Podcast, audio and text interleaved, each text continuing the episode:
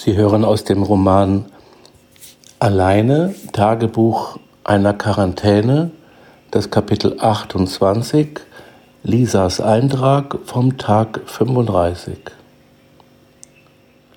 Als ich gestern Abend nach meinem Goldrausch in mein altes Zimmer gekommen bin, um nach dem Roman zu schauen, den ich unbedingt noch einmal lesen wollte, lag eine weiße Geranienblüte auf meiner grünen Bettdecke, die Magdalena einmal für mich genäht hatte. Zunächst war ich ein wenig erschrocken, weil sowohl die Balkontür als auch das Fenster geschlossen waren. Dieses war aber nur angelehnt gewesen. Irgendwann muss es der Wind wohl aufgestoßen haben. Auf dem durchgehenden Balkon, der fast um das ganze Haus führt, hängt direkt vor meinem Zimmer der Kasten mit den roten und weißen Hängegeranien und den purpurfarbenen Fuchsien mit ihren violetten Kelchblättern. Ich habe das Fenster dann auf Kipp gestellt, so kommt wenigstens Luft hinein.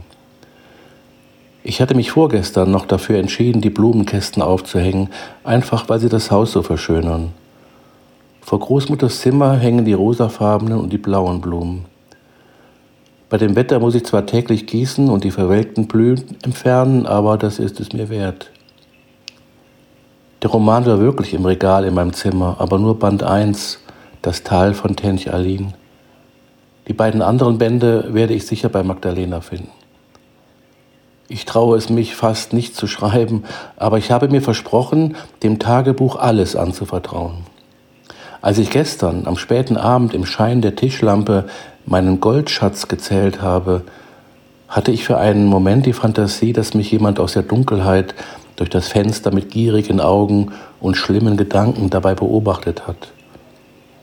Ich habe wohl zu viel Räuberpistolen angeschaut. Aber wenn Tom Hanks in dem Film Castaway sogar einen Volleyball namens Wilson zum Kumpel hat, darf ich mir ja wohl solch einen Moment gestatten. Ein toller Film übrigens. Ich glaube, Tom Hanks hat für diese Rolle den Golden Globe bekommen. Ich habe immerhin meine Tiere, mit denen ich reden kann und die mich auch meistens verstehen und darauf reagieren. Das heißt, Felix und Bruno verstehen mich und Bruno reagiert darauf. Sogar mit der dicken Bertha, die wieder ins Haus kommt, rede ich hin und wieder. Beim Frühstück hatte ich die ersten Seiten gerade gelesen, als das Gebrüll losging und ich sofort nach draußen stürmte. Ich hatte es schon geahnt, was gerade passierte. Bruno hinter mir her. Es war ganz schnell gegangen und zum Glück ohne Tierarzt. Als ich bei Emma angekommen war, konnte man schon die Beine und ein kleines Schnäuzchen mit heraushängender Zunge sehen. Ich brauchte noch nicht einmal ein Seil, wie ich es so oft bei Otto gesehen hatte, sondern nur mit halber Kraft zu ziehen, da plumpste der kleine Kerl auch schon mit einem Schwall Fruchtwasser in die Welt. Ich habe ihn mit Tüchern trocken gerieben und Emma hat sich sofort liebevoll um ihn gekümmert. Ich werde doch zum Kernerhof und Stroh holen. Dann hat es der kleine Bulle etwas gemütlicher und seine Mama hat es sich auch verdient, vor allem wenn es regnet. Ich werde mir einen schönen Namen für ihn ausdenken, aber eine Idee hatte ich sofort, dass ich ihn wegen seiner Frisur nach einem der Beatles nennen werde. Ich bin so lange geblieben, bis der kleine Bursche aufgestanden war und angefangen hatte zu trinken. Bruno ist noch bei ihnen geblieben. Dann beim Zählen der Hühner fehlten drei. Ich habe sie kurz darauf im Stall beim Brüten gefunden. Wie ich mir schon dachte, konnte es kein Fuchs gewesen sein. Den Fuchs oder den Marder möchte ich sehen, der es mit Philippa aufnimmt. Obwohl es hier seit langem keine Marder mehr gibt, Onkel Heinz hatte mir einmal erzählt, dass sie als Überträger der Rindertuberkulose gelten und aus diesem Grund in unserer Gegend praktisch ausgerottet wurden.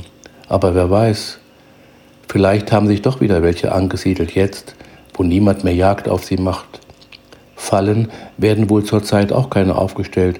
Ich werde es jedenfalls nicht tun, obwohl zwei im Schuppen stehen. Nur im Ernstfall. Immerhin sind es Lebendfallen. Ich denke mal, dass Fritz, dass Felix der Erste wäre, den ich darin fangen würde, verfressen wie er ist. Ich hatte dann kurz eine Vision. Ich, hier in zehn Jahren, mit langen grauen Haaren inmitten einer unglaublich großen Tierschar. Bruno lebt dann hoffentlich noch, aber er ist jung, höchstens ein Jahr alt. Mir ist es wichtig zu erwähnen, dass es mir hier gefällt. Dennoch hoffe ich, dass dieses Land bald zu einem normalen Leben zurückfindet. Mir ist klar, dass sich bis dahin ziemlich viel verändert haben wird.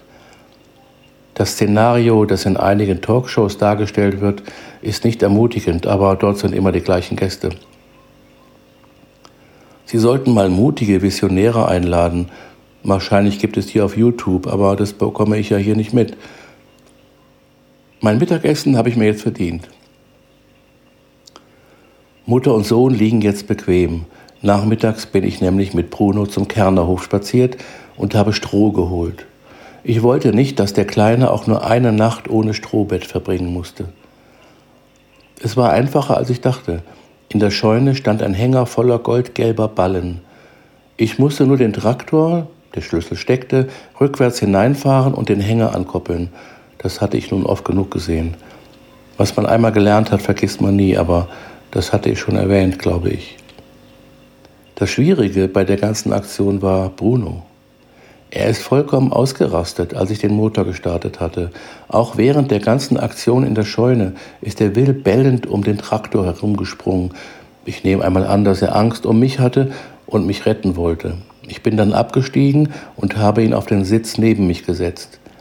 Er ist schwerer, als ich dachte, aber dann ging es so einigermaßen.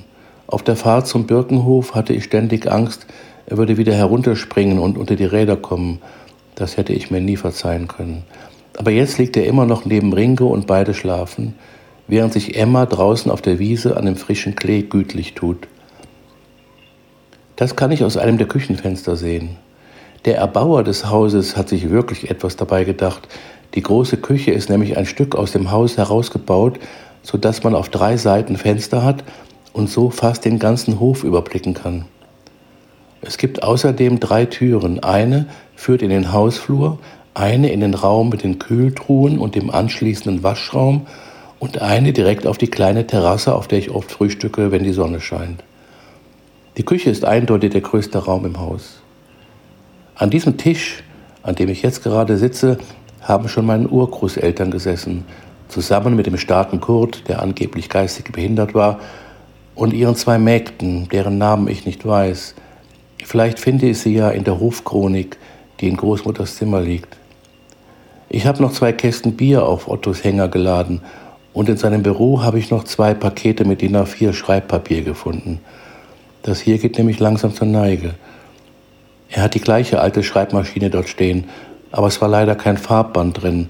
Wahrscheinlich war die Maschine nur Dekoration und sein Laptop hat er garantiert mitgenommen. Nach dem habe ich es gar nicht gesucht. Der Traktor steht jetzt neben Gretes Daimler unter dem Dach neben dem Holzschuppen. Wenn ich zum Steinerhof gehe, werde ich dort nach Farbbändern suchen. Vielleicht finde ich ja auch einen Computer. Dann schreibe ich auf dem weiter, wenn es mit dieser Schreibmaschine, die ich lieb gewonnen habe, nicht mehr geht. Zum Abendessen hatte ich Reis mit Fischstäbchen, die ich zusammen mit einer Packung Eis aus dem Kernauschen Kühltruhe stibitzt habe, die zum Glück nicht ausgeschaltet war. Diese Leckereien waren bestimmt für die Enkelkinder vorgesehen. Tja, liebe Tina, lieber Sven, Pech gehabt. Edith hat sich immer aufgeregt, weil Franzi und Otto ihre Kinder zu sehr verwöhnt haben und ihnen nur ungesunde Sachen gegeben hätten. Sie selbst ist Veganerin, allerdings erst seitdem sie mit einem Heilpraktiker verheiratet ist. Aber wenn Großeltern nicht verwöhnen dürfen, wer denn dann? Vor dem Schlafengehen habe ich noch einmal nach Ringo geschaut. Mit dem kleinen Kerl ist alles in Ordnung, auch die Frisur sitzt. Und Bruno wird sicher in dieser Nacht wieder bei mir schlafen, seitdem er auf der anderen Seite des großen Doppelbetts liegen darf. Das hat er sich noch nicht entgehen lassen. Felix wird sicher später dazukommen. Balkontür und Fenster stehen ja offen.